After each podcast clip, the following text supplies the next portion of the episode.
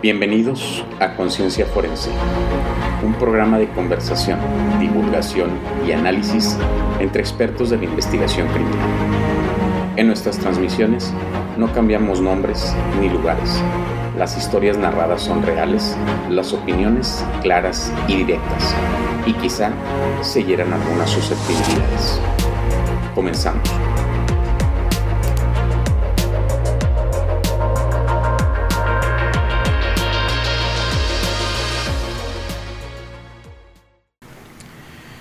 ¿Qué tal? Buen día.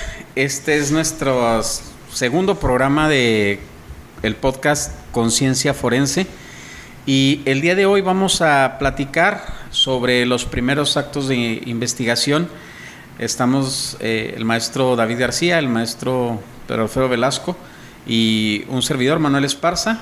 Extrañamos todavía a nuestro compañero Héctor Jaule que por razones de trabajo no nos puede acompañar, pero bueno, eh, es importante el tema con respecto a los actos de investigación. En el programa anterior habíamos hablado de lo que era el trabajo de primera respuesta, pero ¿a qué nos referimos cuando hablamos de los primeros actos de investigación? Obviamente los vamos a abordar desde la perspectiva de criminalística, desde la perspectiva de investigación, pero algo que no se trata mucho desde la perspectiva conductual. Entonces, ¿qué, consideran ustedes o cómo, cómo abordar esta temática de los primeros actos de investigación? ¿Qué tal? Gracias. Una vez más, me da gusto saludarlos y pues para todos los que son aficionados a estos temas, obviamente los que se dedican a esto sabrán de, qué tratamos, pero los que sean meramente aficionados pues serán un temas también que son interesantes. Aquí eh, a mí me viene a la mente eh, cómo se da el, desde el llamado ciudadano, ¿no? cómo, cómo ocurre un evento y hay una participación ciudadana hacia una central de emergencias para, para reportar el hecho. Es una manera en que se puede dar, obviamente hay situaciones en que, en que no es un hecho este, en vía pública donde hay mucha gente, sino que se ha dado el caso que alguna persona caminando sobre algún, terreno este, despoblado puede localizar inclusive un cadáver y aún así, bueno, pues se dan, eh, eh, hay un contacto ciudadano hacia una central de emergencias. Y de ahí, obviamente, eh, sea el desplazamiento de unidades las que correspondan al, sector. Para lo que tiene que hacer es ir a verificar los, los hechos este, y obviamente regresar la confirmación a la central de emergencia para decir coloquialmente, como dicen la, la policía, hacer que las correspondientes, que, que, obviamente ahí implica la policía de investigación, no se llega a los servicios periciales y en caso de hablar de, de muertos, pues al servicio médico forense también. Uno de los puntos importantes ahí con lo que es el, los primeros actos de investigación, y vamos a, empezar ahí a resumir una vez que se ha hablado sobre el primer respondiente, ¿no? Y ahorita que toca David lo de la, la llamada al 911, desde ahí inicia, desde ahí inicia lo que es la, los actos de investigación.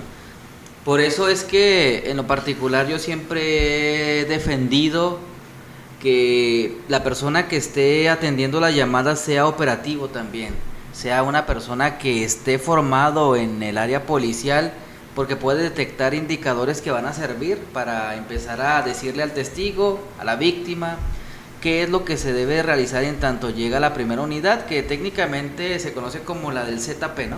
la del zona de patrullaje, que ya previamente a empezar el turno debe el operador del 911 de ese distrito saber cuál es la unidad más próxima y que no demore más de cinco minutos, por lo menos es lo que se tenía establecido en un inicio hace algún tiempo acá en Ciudad Juárez. Ahí inician los actos de, de investigación. En el marco de la victimología, en 911 se ha dejado mucho de lado y el 911 es una fuente principal de información victimológica. Desde ahí quién llama, por qué llama, qué hicieron, qué vieron, empieza la investigación para ya hacer ya todo un esquema de actos en la escena cuando se confirma la noticia criminal y que se fusiona con el reconocimiento de la víctima, de los familiares de la misma, de los sospechosos, de las posibles características de, la huida y que cuando llega, incluso antes de que llegue la, la unidad ministerial de investigación, ya se haga vía radiofrecuencia que el sospechoso es un automóvil en color blanco que ha oído rumbo al norte con dos tripulantes que van armados. Entonces ahí entran los primeros actos de investigación. No, y, de hecho, ese, esa parte que tocas con respecto al aspecto de la victimología. La llamada 911 es una fuente de información primordial.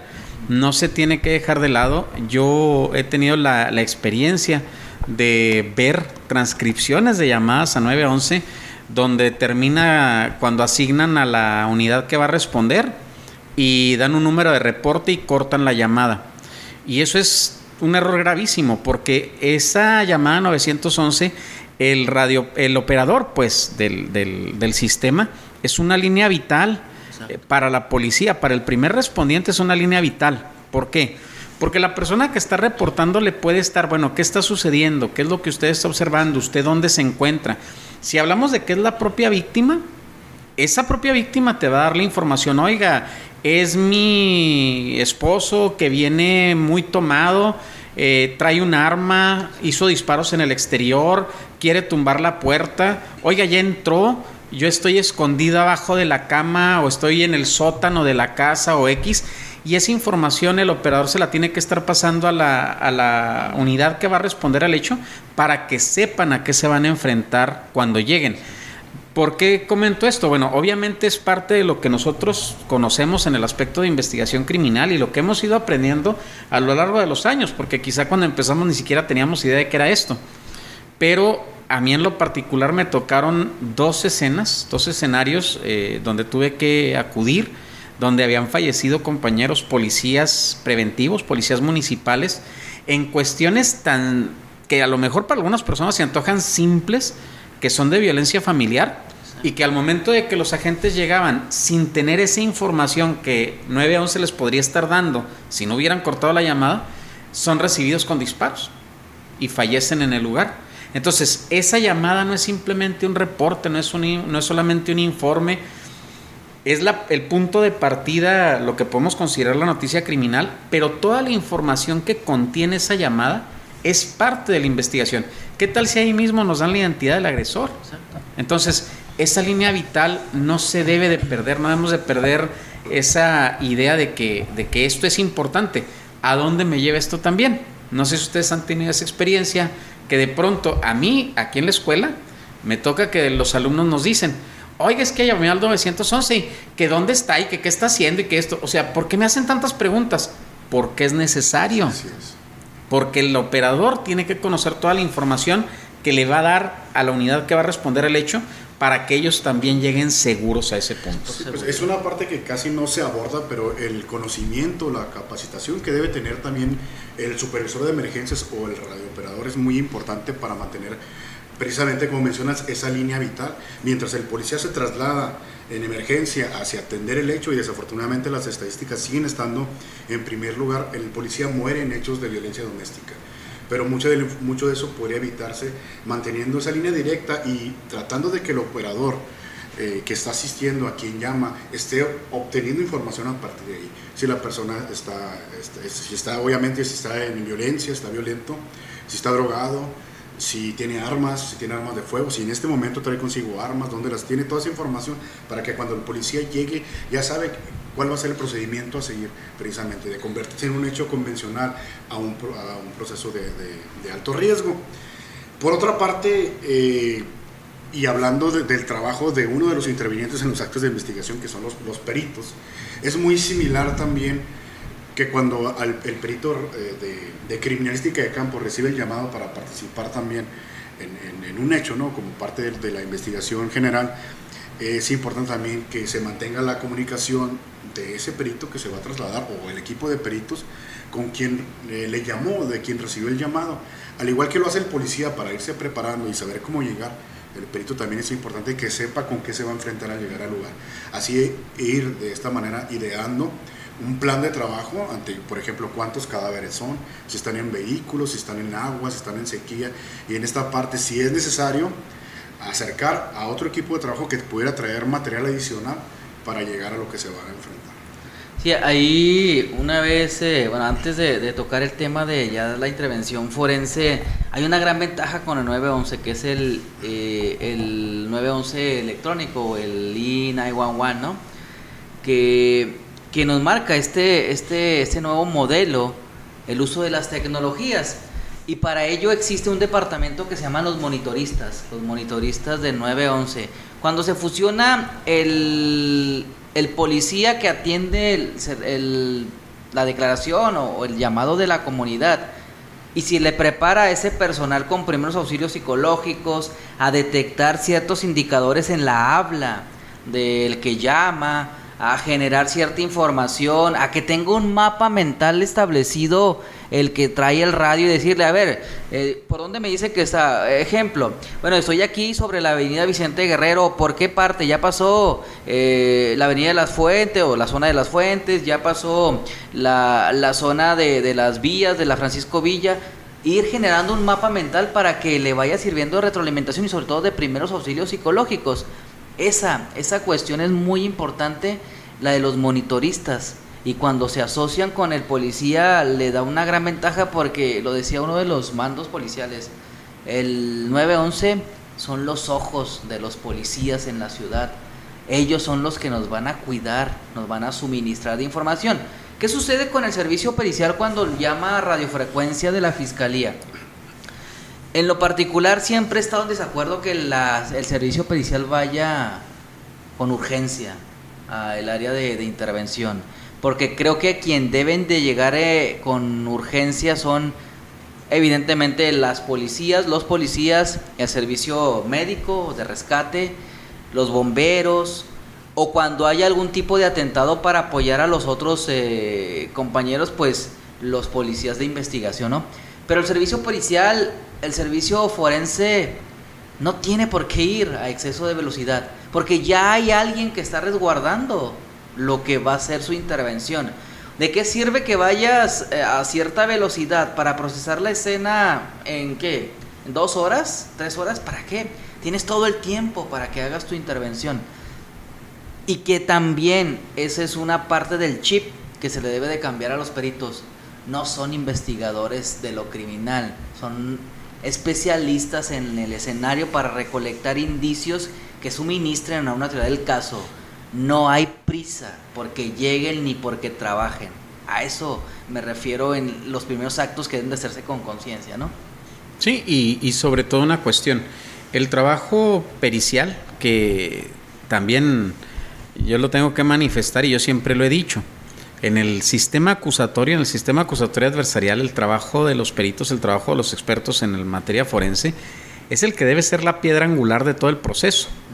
Por tanto, no es prudente apresurarlo, ¿sí? Nosotros lo vemos en, las oportunidades que tuvimos, porque a ti te tocó, David, que nos tocó ir eh, con, con, el Departamento de Policía del Paso, con los compañeros de homicidios del Departamento de Policía del Paso, cuando ellos procesan, cuando están trabajando en el lugar de los hechos y que tardan horas. No es una cuestión de llegar, levantar el cuerpo, levantamos lo que alcancemos a ver y nos vamos. No, es un trabajo minucioso, detallado, para recolectar el mayor número de indicios posible, todos de preferencia, y aquí no sucede eso.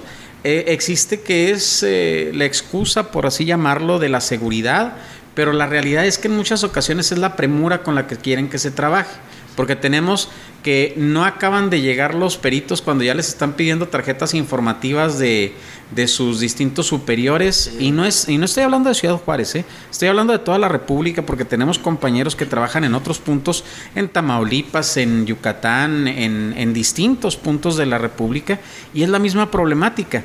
No hay urgencia, como tú lo dices, no hay urgencia en llegar, pero tampoco hay urgencia en el procesar. Una de las cosas que a nosotros nos, nos enseñaron en una oportunidad, sobre las escenas nocturnas, sobre los lugares de hechos en, la noche. Y que nos decían, miren, nosotros hablando de, ahora sí como diríamos, de departamentos pudientes, sí, nosotros tenemos este generador y tenemos luces de estadio, subimos las luces, las torres e iluminamos el escenario.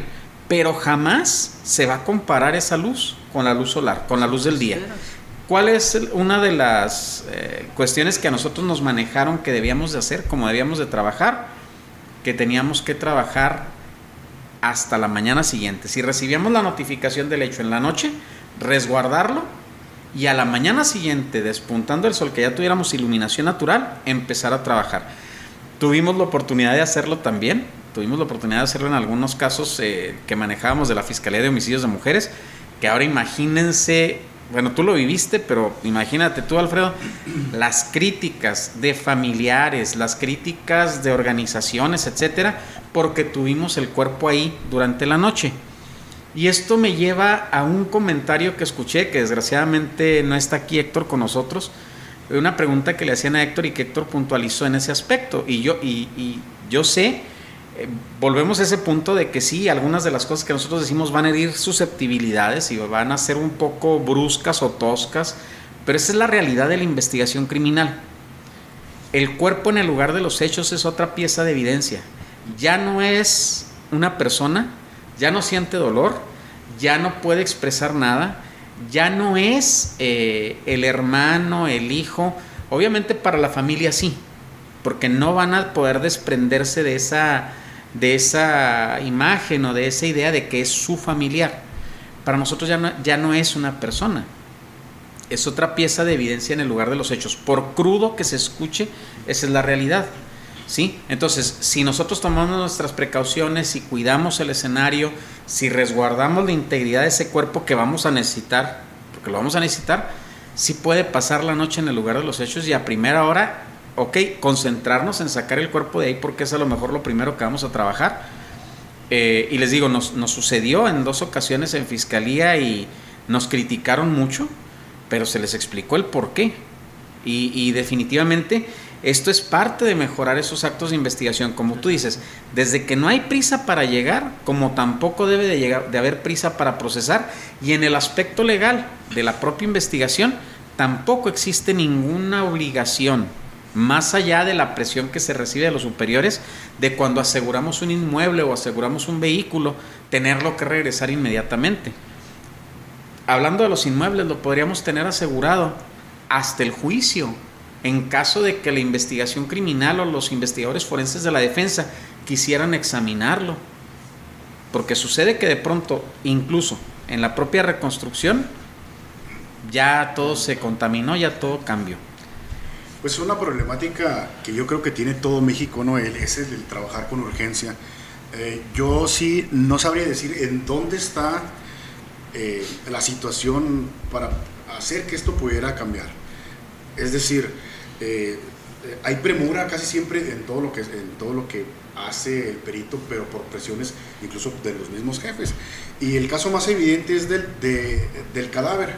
Apenas el cadáver está siendo trasladado al servicio médico forense y en ocasiones ya están pidiendo la causa de muerte. Es, algo, es un, es un problema bastante grave que incluso los médicos forenses se ven presionados a trabajar e incluso a cometer errores, precisamente por esta presión, que a veces es presión social, que a veces es presión política, en fin, puede haber muchas causas en este sentido, pero hay algo que está bastante mal en, este aspecto. Sin que el médico te estuviera hablando nuevamente del cadáver, ese tiempo en hacer un trabajo realmente correcto e incluso, si no es suficiente, auxiliarse de otros especialistas químicos, patólogos, para tener una causa de muerte real y no llegar a cometer errores precisamente por la premura que se tiene que apenas va el cuerpo en traslado y ya se está pidiendo incluso la causa de muerte. No hay un ejemplo curioso que, que les quiero manejar ahorita que tocó David ese punto. Imagínate que lleguen a privar de la vida como últimamente se ha estado estilando que llegan y que ingresan al domicilio a privar de la vida a la persona. Imagínate que llegue alguien con un arma de fuego, llega a la recámara, le dispara a la persona, le descarga todo lo que trae el arma y obviamente ya ven el traslado de que murió, no, pues tiene aproximadamente 10, 15 disparos y se empieza a generar la información de que falleció por lesiones de arma de fuego y todo y que, y que en la necropsia resulte que las lesiones son lesiones post-mortem, que no hay reacción vital y que se den cuenta que la persona falleció dormido ¿cómo vas a borrar esa imagen de la opinión pública, de la prensa? Digo, no me ha tocado saber de un asunto así, pero es posible. Entonces por eso tenemos que esperar que los expertos hagan su trabajo como debe ser para que no haya esos errores que incluso puedan dejar mal parado a un jefe. Y, que no se debe de apresurar la, la, investigación científica, ¿no? no se tiene por qué dar celeridad porque pueden caer precisamente en esos errores, ¿no? Eh, no solamente en algo tan grave de externar a través de, del vocero o de los propios personales que ha muerto por, por proyectiles de arma de fuego que han lacerado su, su, su cabeza o su región cefálica, pero que después de que se emita, después de que se emita la, la dictaminación oficial, se establezca que a lo mejor fue por otra causa, la credibilidad está en duda porque se apresuran. Y quizá la, la, el, el, vocero, el gobierno va a decir, pues que ustedes para qué me preguntan, pues usted para qué contesta si no tienen la certeza. Creo que es muy imprudente a alguien del servicio de investigación que tenga la facultad de dar entrevistas que dé un diagnóstico o incluso una sospecha, ¿no? Cuando se dice, es que es por crimen organizado. Ah, sí, ¿y quién era la víctima? No, no lo hemos identificado. ¿Y qué hacía? No, pues no sabemos qué hacía. Pues entonces, ¿cómo se atreve a dar una línea si ni siquiera conoce quién era la víctima, no? Parafarciando el, al maestro Lockhart de hace mucho tiempo que decía que el, tiempo que transcurre es la verdad que huye o el tiempo que pasa es la verdad que escapa según como lo traduzcan del francés. Hace referencia al policía. Muchos pensamos por mucho tiempo que era el perito y que al perito era el que le correspondía llegar a cordonar y que por muchos años así lo hicimos. Nosotros como peritos en criminalística de campo traíamos siempre rollos de acordonamiento y llegábamos a acordonar, pero es una función que realmente no le corresponde al perito. Incluso las metodologías antiguas de investigación en el lugar de los hechos empezaba con la protección del lugar y es algo que debería estar fuera porque la protección del lugar no le corresponde al perito en sí. Ya sabemos, obviamente, a quién le corresponde la protección del lugar. Entonces, esa frase debe estar aplicada al primer respondiente, definitivamente. Sí, sí, ese, aunque es un icono de la ciencia forense, Lockhart, se nos olvida que además fue el que creó el primer laboratorio en Lyon y que fue a través de, de la policía entonces él lo veía como un policía, no necesariamente como un forense como hoy lo conocemos, ¿no? Sí, y es importante precisamente lo que decía, es, eh, ¿por qué? Porque hay que evitar que esos elementos que quedan al transcurrir un hecho se generan, este, no se muevan, no se alteren o no, o no puedan contaminarse, y eso es importante, y, pero eso se debe al asegurar el lugar, resguardarlo y protegerlo adecuadamente, cosa que le toca al primer respondiente. Sí, y, y de ahí otros de los actos de investigación que se llevan a cabo en el lugar de los hechos y que desafortunadamente eh, es un trabajo necesario, pero que no siempre rinde frutos, es el del canvaseo. Eh, tenemos obviamente que cuidar eh, la situación de las personas que se encuentran presentes en el lugar, pero cuando tenemos viviendas o negocios en los alrededores de donde se presentó el hecho, viene el trabajo que llevan a cabo los policías que aquí no está así 100% que sean los preventivos o los de investigación. Hablando de los policías, ¿sí? El trabajo de ir puerta por puerta, eh, preguntando qué escuchó, qué vio, qué información pueden tener con relación al hecho. Y digo que desafortunadamente es una labor que no rinde frutos muy seguido porque pues obviamente hay muchas personas que no se quieren involucrar. Pero en, en, lo personal, en algunos asuntos que manejamos, me, tocó gente que nos decía, ¿sabe qué? Ahorita hay mucha gente, no puedo hablar. Eh, les dábamos el teléfono, nos dábamos el, el, teléfono para comunicarnos con ellos. Y recuerdo una ocasión simplemente que tuvimos que ir en la madrugada, o sea, pasada la medianoche, con una computadora, con una laptop y una impresora, a tomar una declaración al domicilio, porque la persona no quería ir a las oficinas y tampoco quería decirnos nada mientras estábamos trabajando ahí. Y nos dio una información tan importante que nos llevó, de hecho, a resolver el caso. Entonces, podemos tocar mil puertas sin obtener ninguna información, pero cuando tocamos la puerta indicada, con esa tenemos para poder avanzar en el asunto. Yo, yo podría decir en ese aspecto que, que a lo mejor estando equivocado, muchos policías no regresan y es cierto que en un inicio muchos, muchas personas que incluso fueron testigos oculares de un, de un hecho violento, tienen temor o tienen miedo a involucrarse. Pero es cierto que en ocasiones cuando pueden pasar algunos días, si se regresara y eh, se insistiera con la persona, pudieran a lo mejor obtener información que en un inicio estaban renuentes a, a poder aportar. Pero muchos policías como que no les gusta esa parte de, de, volver otra vez. Dicen, no, ya hablé, no quiso dar información, pues ya a lo mejor le busco por otro lado. Y que ahí entra el, el otro punto del análisis eh, conductual, ¿no? Porque al final de los tiempos esta, esta atribución o este, este uniforme de analizar conductualmente la escena no, no le pertenece a alguien en específico, sino más bien a todos, porque desde el policía, en este caso volvemos al llamado, al 911 o a la persona que esté atendiendo el llamado, está haciendo un análisis de la verbalización o, el monitorista un análisis de los comportamientos que están haciendo determinadas personas. O al llegar al escenario puede un policía, de acuerdo a la posición, a los movimientos de los muebles, saber qué es lo que ha sucedido.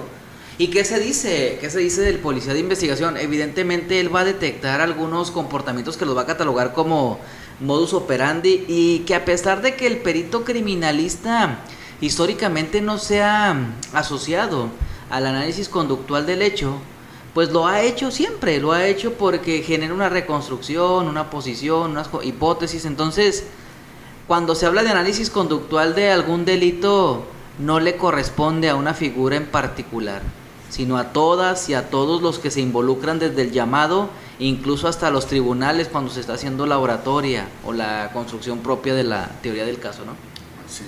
Eh, tocando el tema de, los peritos en criminalística de campo, que también son uno de los partícipes en, la investigación general, ¿no? como obviamente su parte pericial.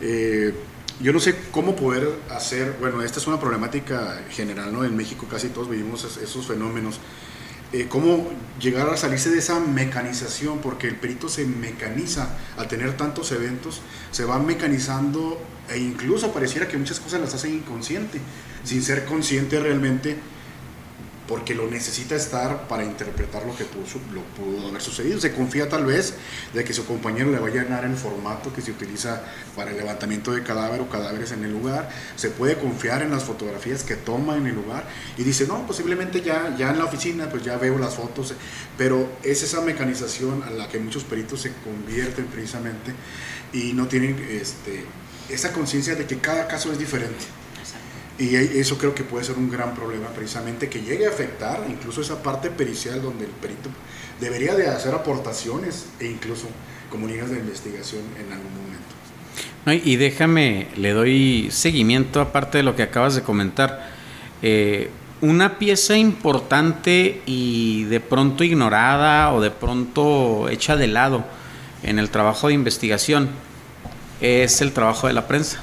Y ustedes dirán, bueno, pues ¿qué tiene que ver la prensa en todo esto? Si, si por lo regular, digo, lo vemos eh, en que la relación entre la prensa y, los cuerpos de investigación no es muy buena. Eh, en su momento, ya ahorita ya lo puedo decir porque ya no trabajo en, fiscalía y porque ya hace muchos años de esto. En su momento a nosotros nos, dio el, el FBI el único curso del que no nos quisieron dar certificado, un curso de manejo de medios y en esta ocasión nos lo impartió el agente especial a cargo de la oficina del FBI aquí en El Paso, Texas. Y él nos decía que la prensa es como un león, y es un león al que le tienes que alimentar de vez en cuando. Eh, y en ese aspecto, él nos enseñó a llevar una relación buena con los medios de comunicación. ¿Y por qué traigo esto a, a la mesa ahorita con lo que mencionabas tú, David? Porque en muchas ocasiones la prensa llega y toma fotos antes que nosotros, antes que los peritos, antes que los investigadores. Y si no tenemos esa relación nosotros con la prensa, nunca vamos a tener acceso a esa información. ¿Sí? Y en aquel entonces, cuando nosotros empezamos a implementar, que no es ninguna manipulación, o sea, simplemente nos dijeron cómo tiene que ser la relación con la prensa, la relación de los investigadores y de la policía con la prensa. ¿Sí? Eh, desde que empezamos a trabajar con ese mecanismo, forjamos amistades que a la fecha siguen y ustedes también las tienen, porque tenemos esa amistad con algunos compañeros de medios que en aquel entonces nos dio frutos. Ni siquiera teníamos nosotros que solicitar fotografías. Los mismos compañeros de prensa, en cuanto en aquel entonces todavía revelaban rollos, no, imagínense mi edad, imagínense el tiempo, pero todavía revelaban rollos. En cuanto iban y revelaban el rollo, nos revelaban un juego de fotos y nos las llevaban ellos a la oficina. ¿Por qué? Porque llevábamos una buena relación y había en ocasiones información que existía ahí que nosotros no teníamos. Entonces, partiendo de que el proceso de investigación y los actos de investigación son tendientes a recopilar información, tener esa buena relación es muy importante también. Y lo de la, la, la, robotización o el mecanicismo de los investigadores forenses es un punto que nos lleva a lo mismo, ¿no? ¿Por qué lo hacen de manera autónoma o automatizada los y las investigadores forenses? Porque quieren, parece que es una papa caliente, quieren deshacerse del caso lo más rápido que se pueda y derivado a ello hay un autollenado mental de lo que van a ser las conclusiones o las aportaciones sin darle esa ideografía al caso. Algo de, lo que deben de tener bien en claro los y, y las peritos es que se debe de tomar el tiempo y la responsabilidad porque al final de los tiempos tienes una responsabilidad en primera instancia social, profesional, pero también jurídica. Así es que eh, tratar de hacer, alterar algo, es como lanzar una moneda sin esperar a que no caiga, ¿no? Al final de los tiempos te va a caer una responsabilidad eh, jurídica, quizá social, con señalamientos, pero la que no perdona para nada es la, ética. Todo mundo te va a distinguir por ese tipo de características, ¿no? No, y, y, como lo que yo decía ahorita en el inicio, hay gente que menosprecia o que no comprende lo valioso que es el trabajo pericial y yo lo sostengo. Es la piedra angular de todo asunto. ¿Por qué? Pues porque no nos podemos basar nada más en testimonios. Digo, hay una, una premisa de que, y yo lo manejo siempre en clases también, la víctima, el agresor y los testigos, todos mienten. Todos sin excepción. ¿Sí? ¿Qué no miente? La evidencia. Entonces, de ahí precisamente que el trabajo pericial sea tan importante para el proceso de investigación y que no se le dé en ocasiones ese valor, que no se apoye, que, oye, no tener cámaras, no tener caballetes, no tener consumibles, eh, eso es ilógico para un trabajo que debe de ser tan, o que debe de, los jefes deben de valorar tanto. Yo quisiera en este punto, ya que se ha tomado, tocado el tema de fotografías y cámaras, señalar la importancia de replantear los equipos de trabajo y para esto es necesario que los jefes en los servicios periciales, en, cualquier lugar, donde no existe la figura del fotógrafo forense, la establezca de manera formal. Es una problemática, yo he tenido la posibilidad de platicar con otras personas, con otros peritos de otros, en otros lados, y es el mismo problema.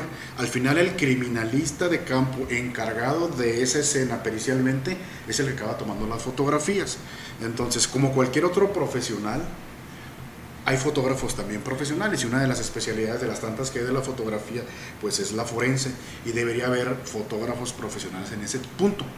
En los lugares donde se trabaja de manera correcta y obviamente donde hay todas las posibilidades, va el fotógrafo forense, va el criminalista de campo e incluso va el médico forense si esto así lo permite. ¿Qué pasa con esto? Al menos que fuera el fotógrafo forense y el perito en criminalística. Dejaría, al final de cuentas, al perito en criminalística hacer el trabajo que debe hacer como criminalista de campo y no estar ocupado con las fotografías. Voy a plantear rápidamente un, un caso, el caso local. Este, casi siempre al, al, momento de trabajar, bueno, andamos con un compañero, ¿no?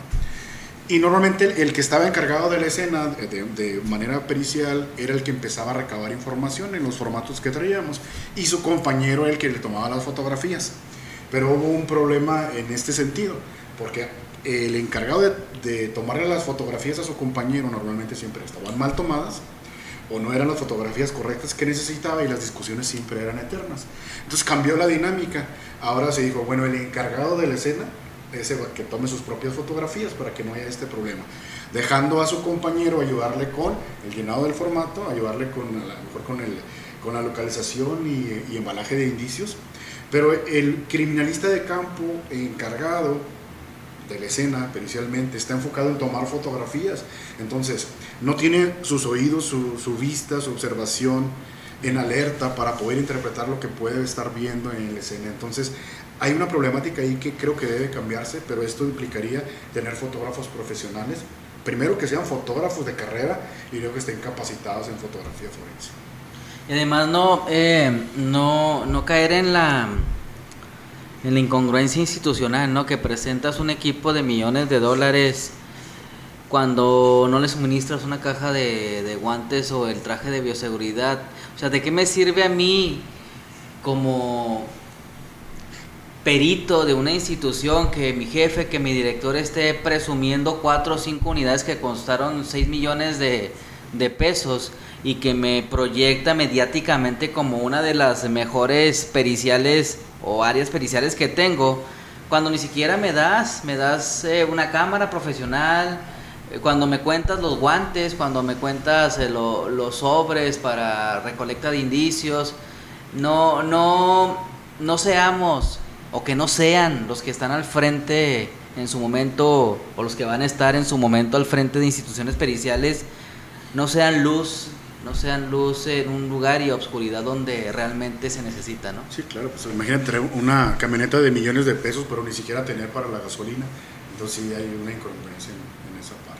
No, y, que desafortunadamente lo hemos visto, eh, hemos tenido la oportunidad, eh, igual los tres y los cuatro, de estar en áreas de responsabilidad dentro de los servicios periciales. Hemos ido, estado como jefes en servicios periciales acá y darnos cuenta que batallamos mucho para los recursos. De pronto, eh, porque no podríamos decir, ah, no, es que el fiscal no quiere otorgar recursos o el procurador no quiere otorgar recursos, sino porque los recursos, como decíamos en un inicio, vienen etiquetados para otras áreas y se olvidan del área pericial. O sea, no necesariamente, digo, puede haber errores, puede haber situaciones aquí en, el, en, en lo local, pero incluso con los apoyos federales, los apoyos federales vienen destinados a otras cosas cuando necesitamos unidades, cuando necesitamos simplemente más personal. Sin embargo, como director de un instituto, como jefe de un área pericial, es tu responsabilidad ver cómo dar respuesta a esas ah, necesidades. Porque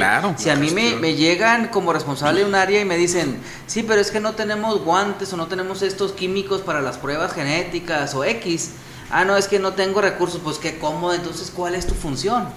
¿Cuál es tu función como director o como responsable? Tu función es aceptar los que ya vienen etiquetados, pero también cabildear que haya ese tipo de, de, acciones, ¿no? Con el suministro de los consumibles. Obviamente, y, y ahí, fíjate, por ejemplo, en ese caso, David se acordará, una de las cosas de las que nosotros teníamos que echar mano es de hablarle a nuestros compañeros en Estados Unidos. Aquí nosotros teníamos una ventaja enorme, eh, y bueno, como frontera somos una de las fronteras más importantes de México. Desafortunadamente somos una frontera que tiene índices delictivos altos y que siempre los ha tenido, no es algo nuevo, es toda la vida lo hemos tenido, ¿sí? Pero somos frontera con la ciudad que en varias ocasiones, eh, varias ocasiones perdón, ha sido la ciudad más segura de todo Estados Unidos, que es El Paso, Texas. Y yo lo ilustro de esta manera. Eh, nosotros aquí teníamos el trabajo, teníamos las escenas, teníamos eh, todo para poner en práctica lo que ellos aquí en El Paso, Texas, tenían los conocimientos, cursos y equipo y que no tenían en qué utilizarlo. Fue lo que dio lugar a un proyecto a través del Tratado de Asistencia Jurídica Mutua México-Estados Unidos con la Fiscalía de Homicidios de Mujeres, que por eso hacía yo referencia de cuando David y yo y, bueno, los demás muchachos tuvimos la oportunidad de ir al Paso, Texas con ellos. Era un proyecto que se denominaba, que se denominaba Sombra. Y cuando se presentaba un evento aquí en Ciudad Juárez, nosotros le hablábamos a nuestros amigos del Paso, Texas, y venía gente del FBI, Policía Estatal y Policía Local, con equipo, con reactivos, con todo lo necesario para trabajar. Y nosotros teníamos juguetes nuevos y empezábamos a trabajar con todo ese equipo, con todos esos reactivos, con todo ese material pero no fue nada más a través del proyecto Sombra, sino que fueron múltiples ocasiones donde hasta simplemente vamos a solicitar, apenas conocíamos lo que era el amido, el amido black, vamos a hablar, pues, oiga, tienen, sí, aquí tenemos galones, ¿cuántos necesitan? Entonces, parte de, como dices tú, es la obligación de cómo vamos a, a, a suplir esa necesidad, a cubrir esa necesidad que desafortunadamente nos llevaba a pedir apoyo al otro lado del río, ¿no? Pero cubríamos la necesidad y hacíamos el trabajo, no nos quedábamos nada más de brazos cruzados decir, ¿y ahora qué hacemos? Eh, pero desafortunadamente esa es una ventaja que nosotros teníamos, pero ¿qué pasa con los servicios periciales en otras partes del estado que no tienen esa posibilidad y es donde entra la inventiva de nosotros como mexicanos, ¿no? Si no tenemos reactivos, vamos a ver qué hacemos. Díganle al químico a ver qué, si tiene con qué los podamos, este, eh, vamos, fabricar, como el luminol, por ejemplo que ya no se usa el luminol, que ahora usamos el Blue Star, pero si no hay Blue Star y el de química tiene los reactivos, nos hace luminol. O el amino black, ¿no? Que se hace de manera muy, muy casera la, Realmente se, se, extraña esa, relación, ojalá y los nuevos jefes que lleguen al estado de Chihuahua estén abiertos a, fomentar esa, esa relación que hubo allá a mediados de los 2000 tal vez, y no solamente por el beneficio que se tenía en cuanto a, proporcionar equipo y material, sino lo que podíamos aprender de ellos también. Y que tuviéramos la oportunidad en su momento de, estar allá, incluso de observadores, pero en las mismas unidades de, la Unidad de Escena del Crimen del Paso, por ejemplo, o estar en contacto con los agentes del FBI y aprender de ellos, o cada capacitación que hubiera poder eh, sido invitados allá o que vinieran también ellos aquí, como mucho tiempo pasó. Hubo un momento en que eso se cortó también, la Policía Estatal de Nuevo México en mucho tiempo participó con capacitación y aprendimos mucho, eh, obviamente hacia un nivel más alto, pero eh, algo sucedió en los tiempos eh, posteriores que, que pareciera que esa relación se perdió y es algo que creo que enriquecía mucho el trabajo pericial a nivel local.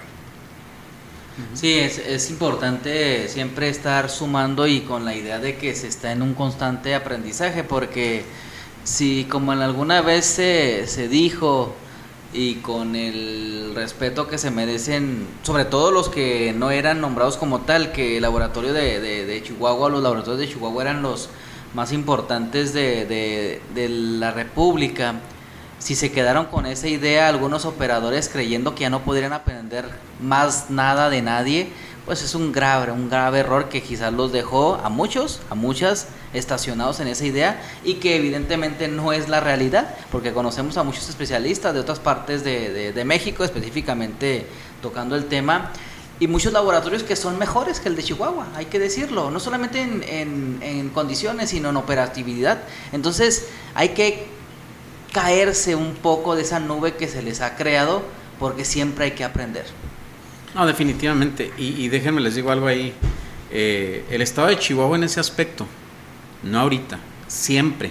No sé si sea por la proximidad con Estados Unidos o por la relación que mencionaba también David que llevamos y que por algún motivo se perdió, pero Chihuahua en muchos aspectos, incluso cuando tú creaste la unidad de análisis de conducta, siempre ha sido punta de lanza en muchos aspectos en el trabajo pericial y de investigación.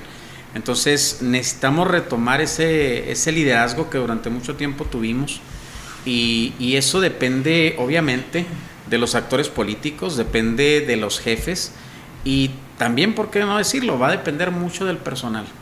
porque hemos perdido muchas cuestiones. Eh, no, no hablo de Chihuahua en concreto, a nivel nacional hemos perdido mucho. Eh, vemos los nuevos profesionistas y, es difícil asimilar que un nuevo profesionista en un área tan especializada como son los servicios periciales no quiera leer, no quiera estudiar, no quiera trabajar, no se quiera actualizar. Entonces eso nos está llevando, nos está arrastrando como si tuviéramos una soga con una piedra al cuello hacia el fondo del mar, hacia, hacia lugares que no queremos regresar. Esperemos que, esto cambie y, que esta cuestión de los actos de investigación pues nos funcione de una mejor manera. A, mí me tocó la, transición, yo entré en el año 2000 a, los servicios periciales aquí en Ciudad Juárez y obviamente era, era un grupo pequeño de peritos, tal vez unos, unos 10, había una secretaria, había un jefe, habían dos vehículos. Era una pequeña esquinita que tiene ahorita en la fiscalía aquí en zona norte, donde actualmente es el área de cartas de antecedentes penales. Obviamente, sí ha tenido una transición para bien. En 2003 se crea el servicio médico forense, aunque tuvo funcionamiento completo allá por 2005, un poco más. Eh, recordando que eh, la Universidad Autónoma de Ciudad Juárez les prestaba un espacio que la funeraria Ríos colaboró para crear un pequeño este, cuartito para tener planchas de mármol. Si se compara eso de ese tiempo con lo que hay ahora, pues eh, el Chihuahua ha tenido un gran cambio. Entonces sí ha habido una evolución. Yo me, atrevo a decir, y siempre lo he dicho, hubo, una, eh, una administración donde hubo un crecimiento bastante amplio en recursos, en capacitación, y fue el gobierno de José Reyes Baeza. Después me tocó también, cuando hubo el cambio a César Duarte, tal vez la mitad de ese gobierno estuvo también bueno y la siguiente mitad ya eh, tuvo una decadencia. Muchos pensábamos que en el actual gobierno iban a mejorar las cosas, desafortunadamente no. La, fiscalía creo que de manera general ha, estado estancada hace varios años, desafortunadamente porque llevaba este, un muy buen camino que si hubiera seguido con esa tendencia, creo que sí podríamos estar diciendo que sería una de las mejores del país. Desafortunadamente creo que ya no está en esa posición. Y bueno, aquí nada más a apostarle a, todos los que son los actores principales de, lo que implica la práctica forense de los actos de investigación. En primera instancia, apostarle a ellos para que se quiten el pensamiento de dos cuadras, ¿no? Eso de cumplir por cumplir, francamente, termina no cumpliendo. Es uno de los puntos importantes que se debe de tener. Quitarnos el pensamiento de dos cuadras, pero también responsabilizar a los, a los jefes, ¿no? Que les den los, eh, los reconocimientos que, que deben de tener como personal importante en materia de investigación forense, porque al final de los tiempos lo probatorio es lo que hace el trabajo más eh, constante y sobre todo más contundente en materia forense, ¿no? Definitivamente, y bueno, pues hemos llegado al, al final de nuestra segunda edición y muchas gracias por, por el tiempo, porque ahora sí algunos tienen menos tiempo que otros, algunos tenemos menos tiempo que otros y gracias por estar aquí, por tener esta oportunidad y pues nos vemos en, en la tercera edición de Conciencia Forense esperando que el maestro Jable ya pueda acompañarnos. Que tengan muy buen día y nos estamos viendo en el próximo programa. Perfecto. Hasta luego.